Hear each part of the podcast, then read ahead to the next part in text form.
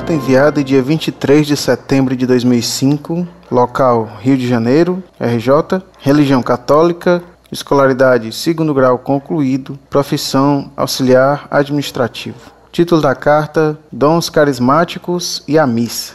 Prezado professor Orlando, a paz de Jesus.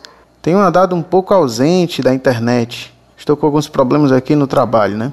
Por isso não tenho mantido muito contato mas saiba que apreciei muito a conversa que tivemos no Hotel Glória e lhe tenho em alta estima. Naquela ocasião, conversamos a respeito do livro Jesus está Vivo, do padre carismático Emiliano Tardif. E o senhor ficou de dar um parecer sobre o livro no site, o que estou aguardando. Quanto aos dons carismáticos, lembro que o senhor disse que eles já não são tão necessários, que eram no início da igreja para uma rápida adesão das pessoas, mas que hoje levariam-nos ao orgulho. Então Deus realiza apenas alguns sinais, como é o caso de Lourdes e Fátima e etc.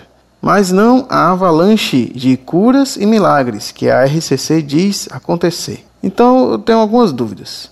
Primeiro, se Jesus é o mesmo ontem, hoje e sempre, não é natural que continue rezando milagres como há dois mil anos atrás? Será que ele mudou sua maneira de agir? Evoluiu? Segunda dúvida: o magistério da igreja tem alguma referência ao fato de os dons carismáticos terem sido necessários só no início da igreja e não mais nos dias atuais?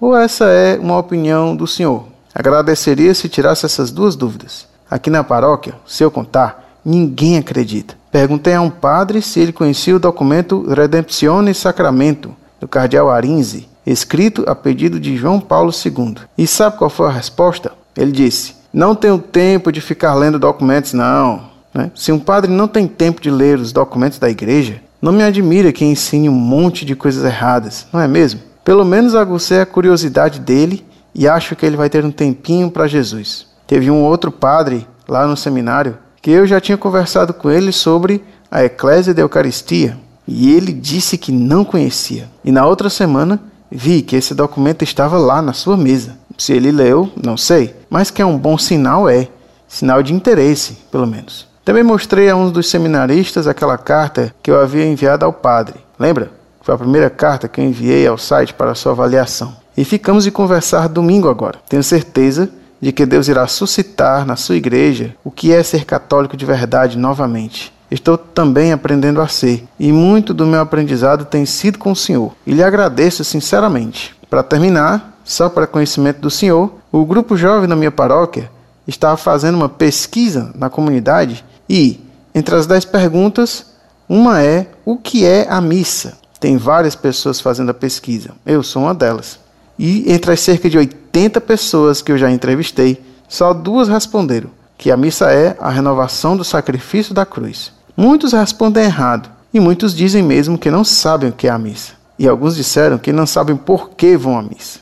A maioria diz que é um encontro com Deus, entre aspas. Sem dúvida é, mas a resposta está muito incompleta. O final da pesquisa será apresentado ao padre com uma provável constatação entre aspas. Antes a missa era em latim e ninguém sabia o que era. Agora, a missa é em português e as pessoas continuam sem saber o que é a missa. Um grande abraço do seu amigo e irmão em Cristo.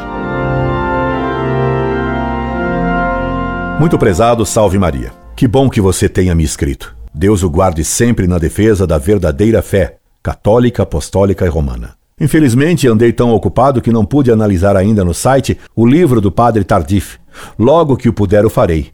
Porque esse é um livro péssimo. Deus nunca muda, mas como a história sofre mudanças, Deus utiliza meios apropriados a cada tempo e a cada povo, conforme as circunstâncias o exijam. Assim, no começo do cristianismo, Deus concedeu aos primeiros cristãos muitos dons extraordinários para facilitar a rápida expansão do cristianismo. Essa não é uma opinião minha.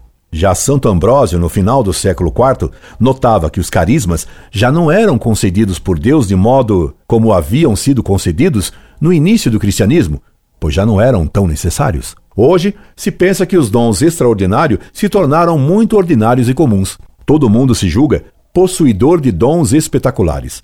Uma multidão se olha e se vê no espelho como grande apóstolo e mesmo grande santo. E entretanto, são os pobres coitados que nem conhecem os rudimentos da fé. Estão cheios de ideias heréticas, liberais, modernistas e ecumênicas. Você mesmo constatou uma grande ignorância entre os fiéis de sua paróquia que nem sabem o que é a missa. Entretanto, possivelmente, alguns deles se julgam possuidores de dons carismáticos extraordinários. Ilusão e mentira. Você mesmo constatou, meu caro, que alguns padres nem tomam conhecimento do que o Papa ensina. Se nem ligam para o que o Papa manda e ensina na terra, como poderão ser ouvidos no céu? E Deus não permite milagres quando a fé é pouca. Cristo recusou fazer milagres quando os fariseus pediram um sinal do céu, ou quando Herodes pediu um milagre por curiosidade. Nossa época adúltera e infiel não merece milagres como os havia em outros tempos mais católicos. Onde estão os santos hoje?